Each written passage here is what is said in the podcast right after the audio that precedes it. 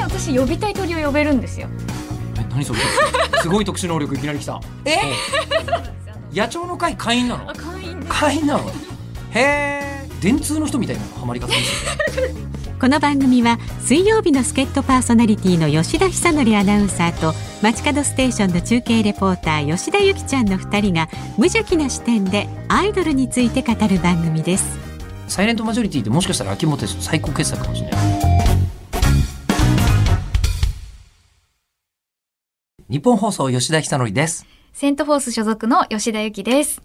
日本放送辛坊治郎ズームそこまで言うかの水曜日スピンオフ番組吉田由紀の教えてよっぴー先輩。い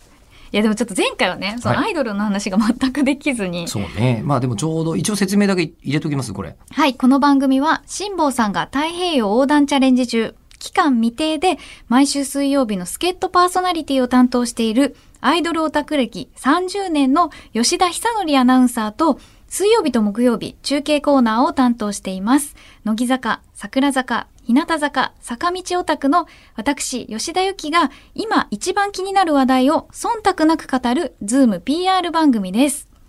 はい。ね今一番気になるってことになったんで、はい吉田由紀さんがどういう人かっていうのが、まあ、当然一番気になると思ったんで、うんうん。えーまずそこから掘り下げていったところ、はいえー素晴らしい、えーあのこうセント・フォース所属でいらっしゃる ので、えー本当に僕があの一番苦手な、えーあれなんですかねビッグ・トゥモローな、えー肉食系女子の持ってそうなプロフィールなのに、えーむしろミスコン受けていない、えーそしていわゆるテレビのキー局のアナウンサーの試験も受けていない、えーはいという話を聞いてだいぶワクワクしてきました。ああ、本当ですか。そりゃあも う。なんでですかそりゃあなんでですかって。んえーいや、そこの回り道具合というか、はいはいはい。うん、得しようってんじゃないんだなっていう。ああ、そそこうがか面。白いじゃないですか。あ、そっかそっかそっか。うん、いいですね。ミスコン、けって思ってたん ですかうん。でも、けって思うよね。いや、って俺いうか、なんだろう純粋にミスコンを全てだと思ってたらいいんですよ、その期間を。でも結局ミスコ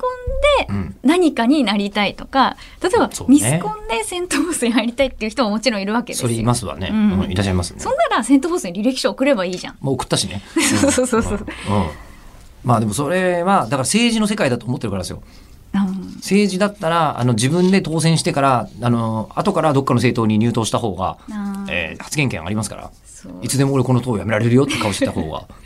い いまわあけでもその方がね、あの、いいのは分かってるんですよ。そういう流れがちゃんと段取りがあった方まあがね。なんかわるわかるけどでも最終的に政治力を発揮するのが目的じゃないじゃないですか吉田由紀さんはそこであー確かに。ええだから別にこうあのこうなんですかねいわゆる分かりやすい、えーこうなんですかね女性が羨む人生を送るためにこれやってるわけじゃないんでしょ、う。うんんだからそんな羨む人生送ってないですもん毎日それはいやわかんないいなでもそれ人によりますもんねそれはそうだと思うんですけど、うんうんうんえそれ今のはそこが気になっちゃったんですけど、はいはいえじゃあ、えっと、まずドルオタ活動をしてるから朝起きてまずどうするんですかみたいな。朝起きてあ私鳥飼ってるので鳥を起こしますまず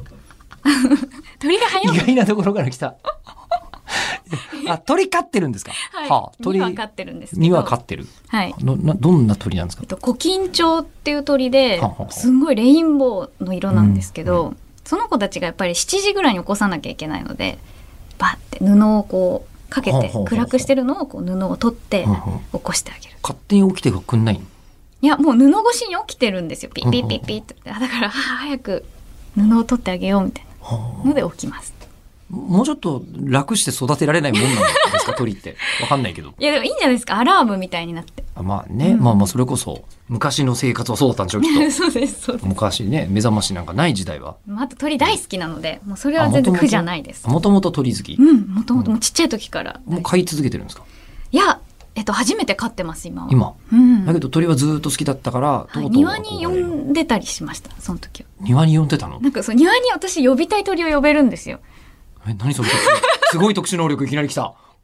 いやそうなんですえあのどういうことあの庭があってうんお家にうん。でその呼びたい鳥の好きな餌とかあの好きな環境を作ってあげるんですよも。うちょっとして野鳥の会じゃないですか。もう。あ私野鳥の会です。え。 野鳥の会会員なのあ。会員です。会員なの。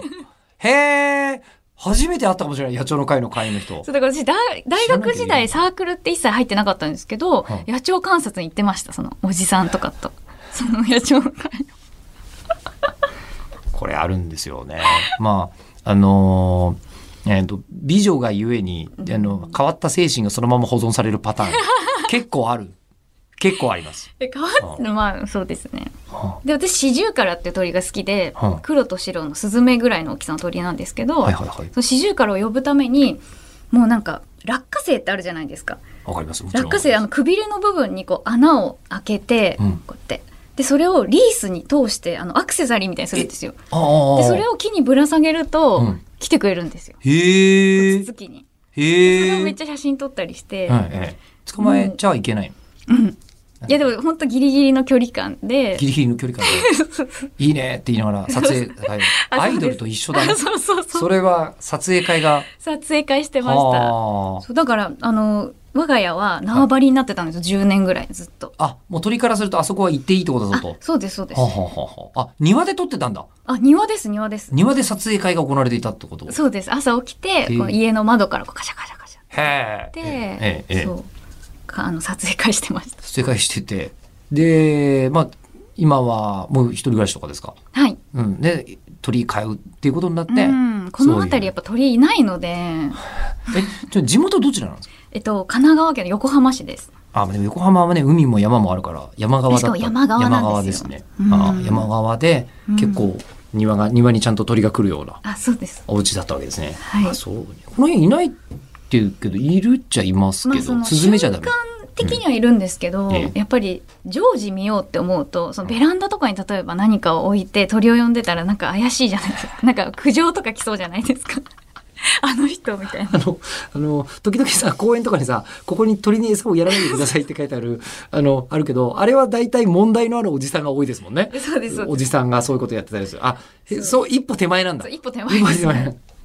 うだからやめようと思っせめててお気に入りのそう鳥を鳥かごの中にはい入れていようと。で飼ってますそうでしたか。うん最近鳥かごってアイドルいますけど、ご存知ですか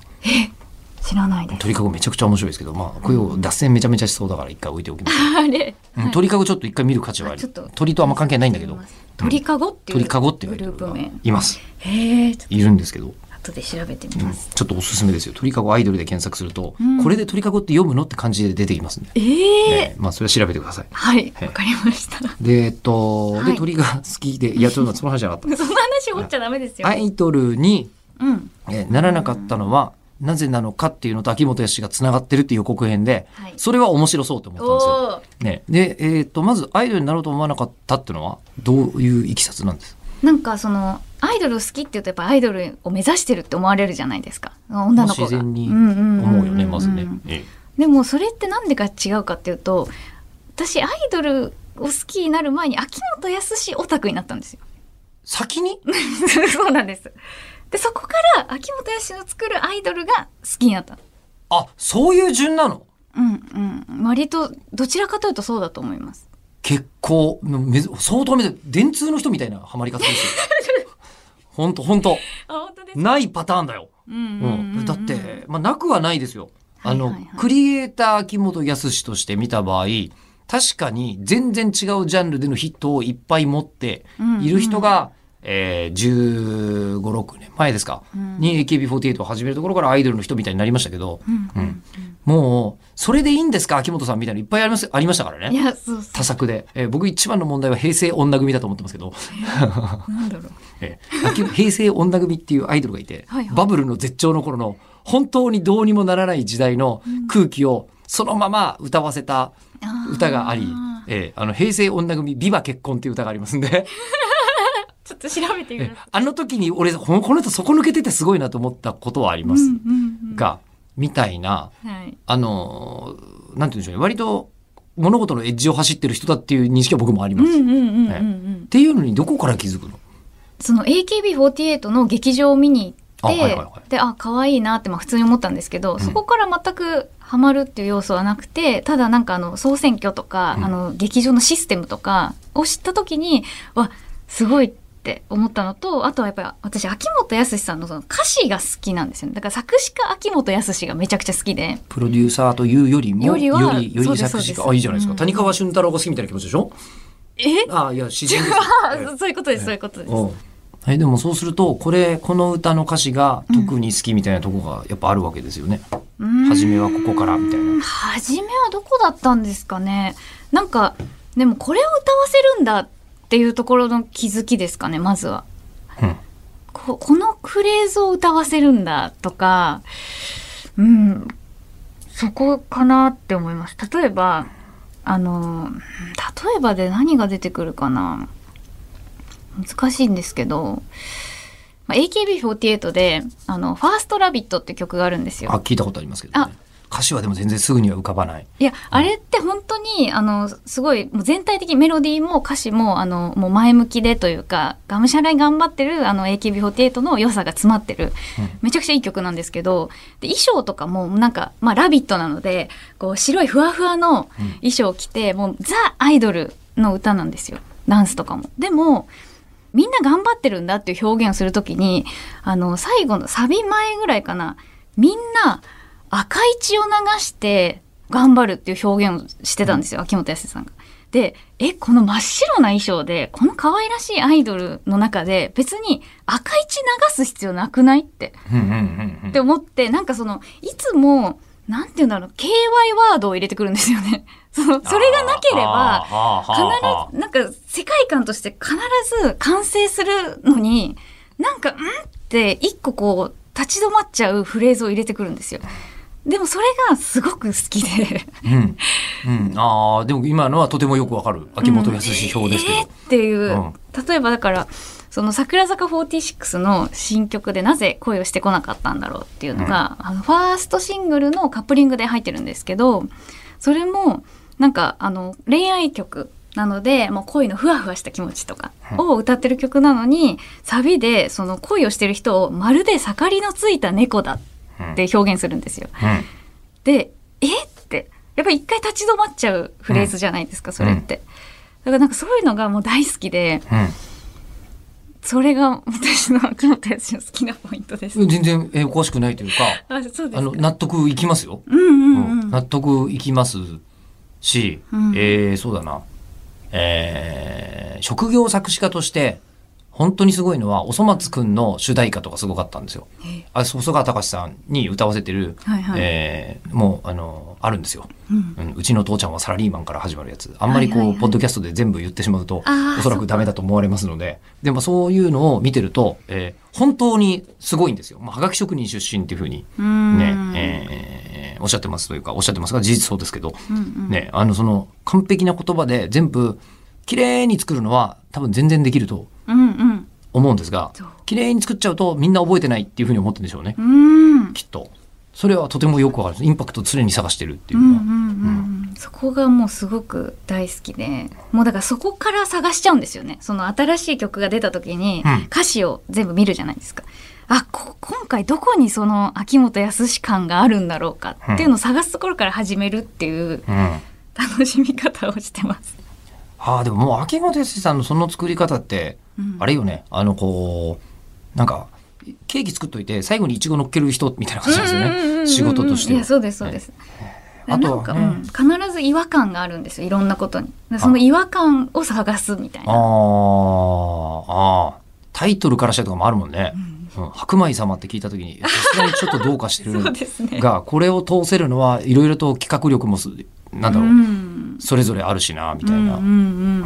そうですね多分乃木坂とか本当にストレートに綺麗なことやってるから、うんそういうのないと本当に無味無臭になっちゃうんだと思うんですよねい。やそうです、うん、そこにちょっとだけエッセンス垂らすみたいなのは、うんまあ、確かにうまいと思いますよ。はい、うん、でそれをはい、いいと思うのならばますますアイドルになった方が歌えるじゃないですか。いやでもそれは、うんそのなんか今その話の前提でセント・フォースに入れるならアイドルになれるみたいなロジックじゃないですか。ロジックなんとなくそうまあ大体においてみんなの世間的なルックスの評価はそれぐらい、いやでだもったらそそうのってことルでしッょクスだけでええええアイドルってなれるものではないしまあ、それはそううんですけど、うんうん、そこに尊敬があるからこそ別にそのセント・フォースをどう思ってるとかではなくそこはリンクしてないんですよ私の中で。えなんで入れるから入るのみたいな。そのなんていまあうんだろうまあまあまあまあまあまあ、まあうんうんうん全然あのその通りだと思いますよ。うんうんあなんのですよねまあ、アイドルやってる人たちは僕の中ではお山に入った人だと思ってます から、出家してる人みたいなもんだと思いますからいやいやいや本当そうよ。ああそううん、だってね、別にこうなんか恋愛禁止だって言う必要とは僕は正直あんまないと思ってますけうど、んうん恋愛禁止だみたいなことを言うのって、それもほとんど出家に近いでしょ。確かに。ええで、しかもやっちゃいけないことめちゃくちゃいっぱいあって、やんなきゃいけないことも同時にめちゃくちゃあって、うんええ楽ではない。ってことを続けてると、なんかわかんない神々しい感じになっちゃう人が時々 出るのがアイドルだと思ってますのでう。んうんうんうん。で、そのために衆生を救うわけ でしょ。ええ確かにい。やでも本当に全然今時代を変えて、えー聖職者がやってたことをアイドルがやってると思思いま。すし、えー事実あのこう法要とかあるじゃないですか、うんうん。清少納言だったかなかなんかのあのこう日記とか見ると、はい。今日のお坊さんは本当にお経が下手でがっかりみたいなの出てくるんですよ。 ねマジで本当に、ね、もうあのそれ番屋のブログじゃんみたいな。はい本当そうなの本当。ええあだから一緒なんだなと思ってへえ。あ、そうなんだ。そうそれは昔に比べて圧倒的に選択肢が多くて、うんう。ん、なんかこうあの自由に動き回っていいっていうところだけは違いますけどうんうんうん。日本人の気持ちに果たしてるなんか役割はあんまりアイドルと宗教変わんないなと思いますああ、確かに。そうですね。ある漫画家さんがこう入って、そうだなあのハロプロ好きになってから生きるのが楽になったみたいな人がいましたけどあそうだよなこれはそうだなと思いますもん。うんね確かにっ。てことでじゃあアイドルがなかったら割とあ待ってください秋元氏の歌詞がいい、はい。でそれを歌ってるアイドルに興味が移っていった、うんうん。そっちも好きになっていくみたいは。ない感じになっていった。うんうん。でそこからアイドルオタにもいろんなスタイルがあるじゃないですか。はいはいはい。えーえーと単押しなのか DD なのか、うんうんとかいろいろありますけど今どこに基本的に今でも一番応援してるのはもう桜坂46のもうグループ全体ですね。やっぱそ箱の押しうーうんんなんでかっていうとその欅坂46っていう歴史をがあっていろいろあって誕生した桜坂なのでもうなんかみんなを応援したいっていう。順番で言うと、はいえっとえ初めから坂道だけが好きだったんですかじゃない、 いやもう48グループずっと見てて。見てて、えーで乃木坂46からだから坂に関してはもうずっと最初からなんですけど、うん48グループに関しては2008年ぐらいからしか私知らないので、うん、まあまあまっあていう感じそうですねそうか、うん一番初めには間に間に合ってないですもんねそうですそうです。うんだからフルでっていうとやっぱ乃木坂っていうか坂道グループからですかね。ああ坂道はもう誕生から見てる、うんうんうん。で見てて、はいこっちだってビビッときたんですね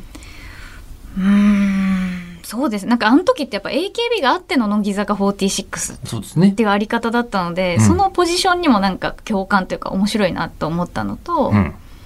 うーんそうですね。まあ、まあ、あとはやっぱり最初から見れるっていいじゃないですか。アイドルが生まれる瞬間から見れるっていうのは。あーまあまあそうねうんなので、そこからもうずっと坂道グループですね。見てで、